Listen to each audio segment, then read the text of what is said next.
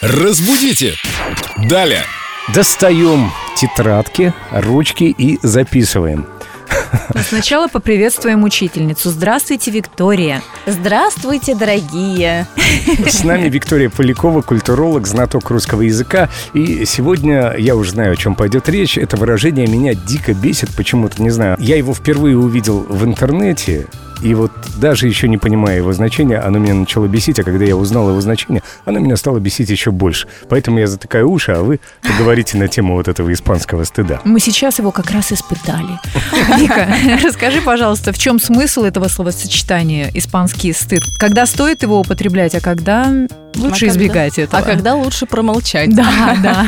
Испанский стыд пришел к нам, собственно говоря, из испанского языка, потому что именно у них было такое выражение. Часто так происходит, что в разных языках а, есть э, какая-то словесная форма для тех понятий, которые мы в своем языке еще не смогли придумать.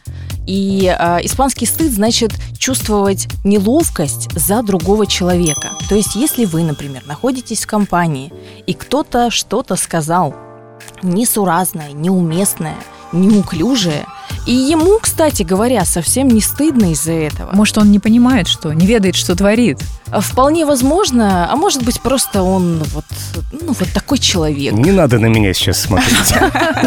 Не надо.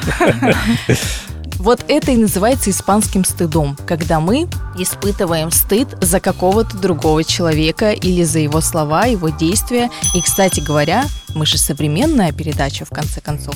Есть в современном языке такое слово «кринж». Вот оно означает приблизительно то же самое. Ну и то же самое означает, наверное, этот неловкий момент за кого-то. О, боже! Но это уже old school. А вот Итак, кринж. кринж мне нравится. Отлично, мы подобрали слово для Семена. Теперь его не будет раздражать испанский стыд. Теперь он будет говорить, что ему кринжово. Да, вот это, это мой Это лексикон. по-нашему. Это по-нашему. Кринжово, это по-нашему. Спасибо, Вика, что пополняешь наш словарный запас. Ждем тебя. Спасибо, Вика, что мы на одном вайбе. Я так люблю все эти словечки. Кринжово. Разбудите! Далее!